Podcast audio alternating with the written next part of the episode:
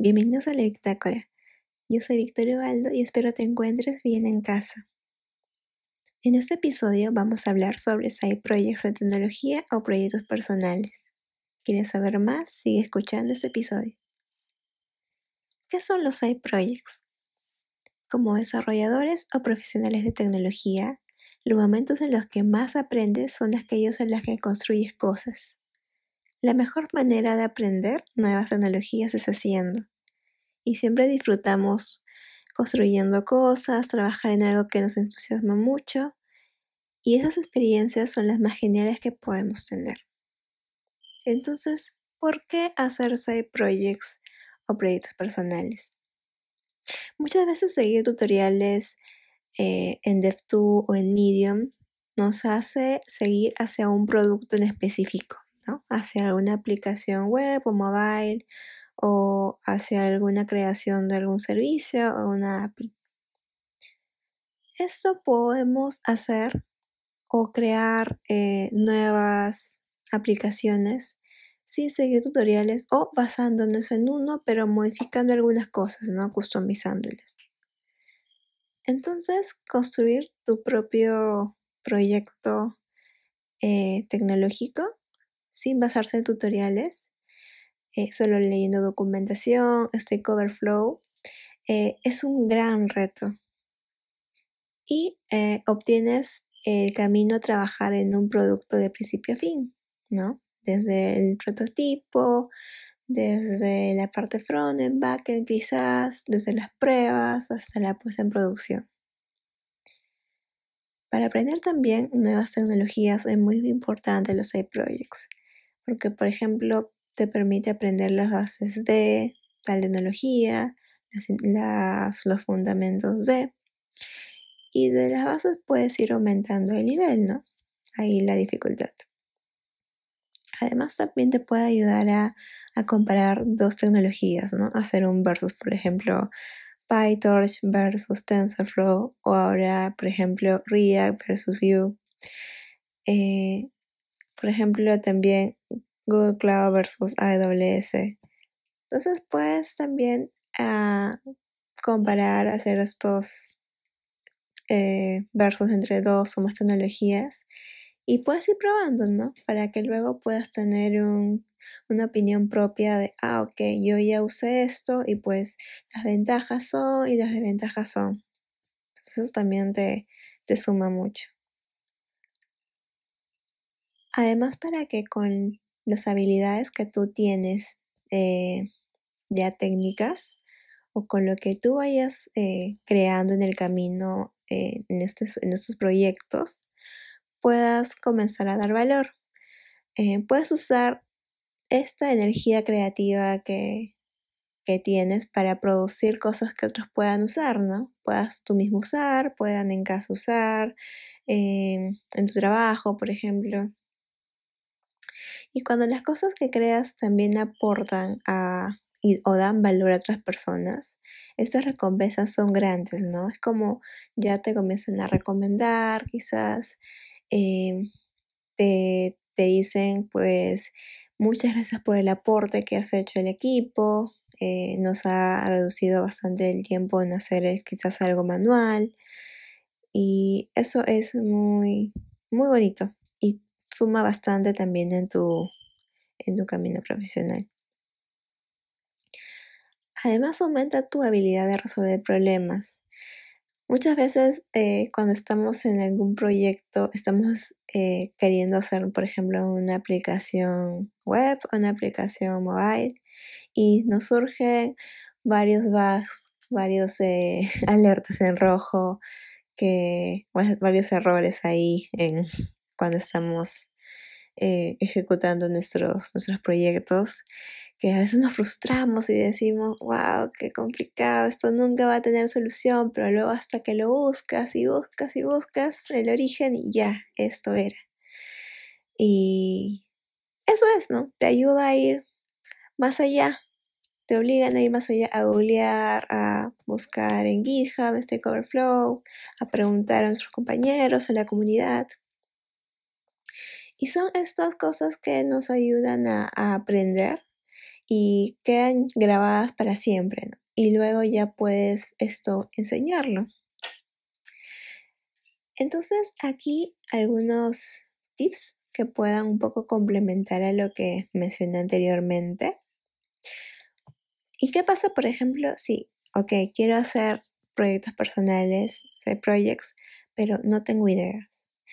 Puedes reflexionar en tu día a día qué problemas encuentras. Por ejemplo, no sé, eh, amanece y pues no tengo idea qué desayuno prepararme, pero puedo hacerme una aplicación que registre las cosas que hay en mi refri y cree en aleatorio alguna receta, ¿no? O también eh, puedes inspirarte en algunos repositorios de, de GitHub, por ejemplo. Hay una parte en donde tú pones github.com slash trendy y te salen infinidad de, proyectos que, que realizan los usuarios y pueden inspirarte un poco, ¿no? ¿Qué es lo que está al día? Pero creo que recomiendo más que reflexiones en tu día a día y vas a tener un momento eh, estudiando, almorzando, en la ducha.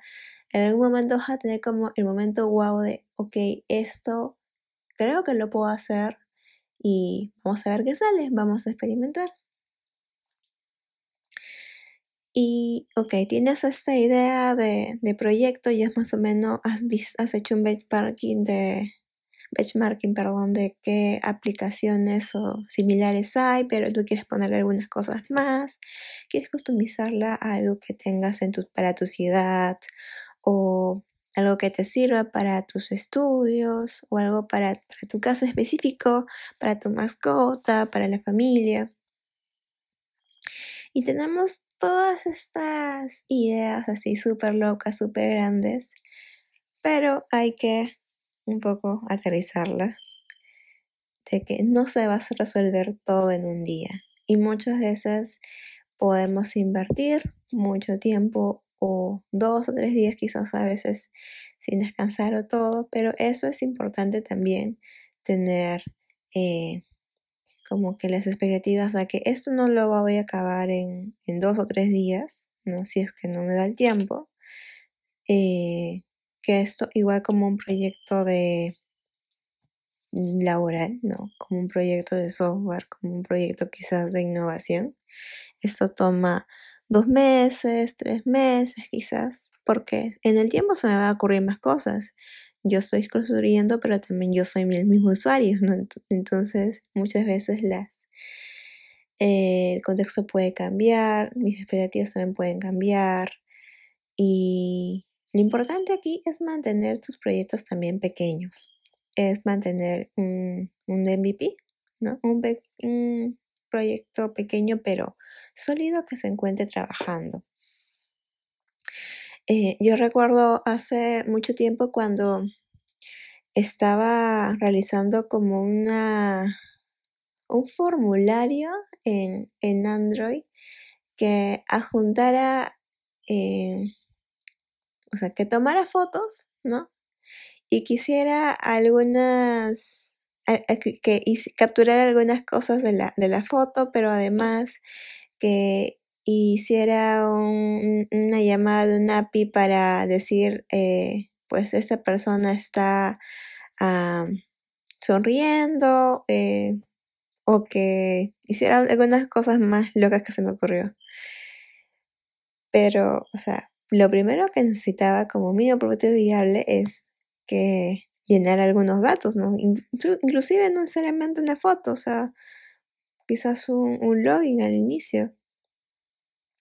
Otro, otro proyecto que también recuerdo era que yo quería armar un dashboard con mapas y que eh, al momento que yo entrara me ubicara donde yo estaba y pues que en automático me, me scrapeara todos los restaurantes cerca y que me salieran ahí en, el, en, el, mismo dashboard la carta y con las cosas específicas que yo quería, ¿no?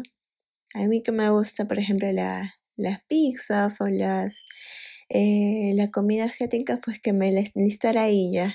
Entonces era tan, tan grande y tan específico que dije, espera, espera, primero necesito quizás una llamada de, una pequeña donde me salga primero los datos ya voy poblando quizás con las coordenadas un mapa, algo más gráfico y luego ya voy reduciendo. Es un ejemplo. Entonces, por eso es importante tener un, un MVP, ¿no? Algo, algo muy pequeño.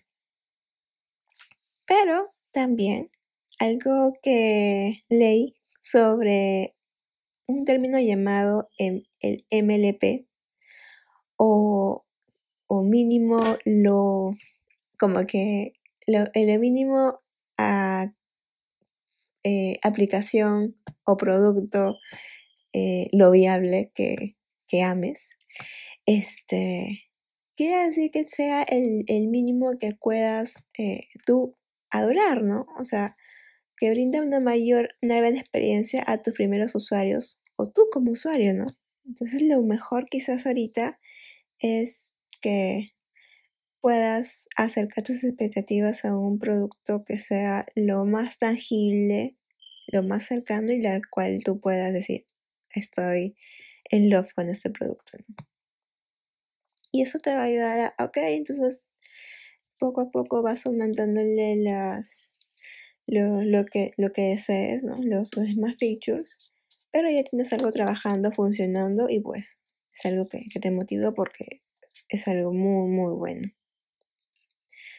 Otro tip además es estimes tus tareas o pilas de requerimientos. Si vienes en la industria del software, sabrás de que muchas veces eh, tienes una pila de tareas que muchas, mm, o sea, a veces no termina o cambian